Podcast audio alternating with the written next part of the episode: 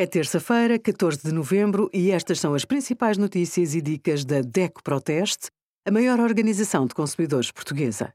Hoje, em DECO.proteste.pt, sugerimos Temu, o que é e cuidados antes de comprar, as marcas mais fiáveis de grandes eletrodomésticos e junte-se à nossa ação Pague Menos e Mi, saiba quanto pode poupar. Cerca de 90% dos adultos com diabetes tipo 2 têm excesso de peso ou são obesos.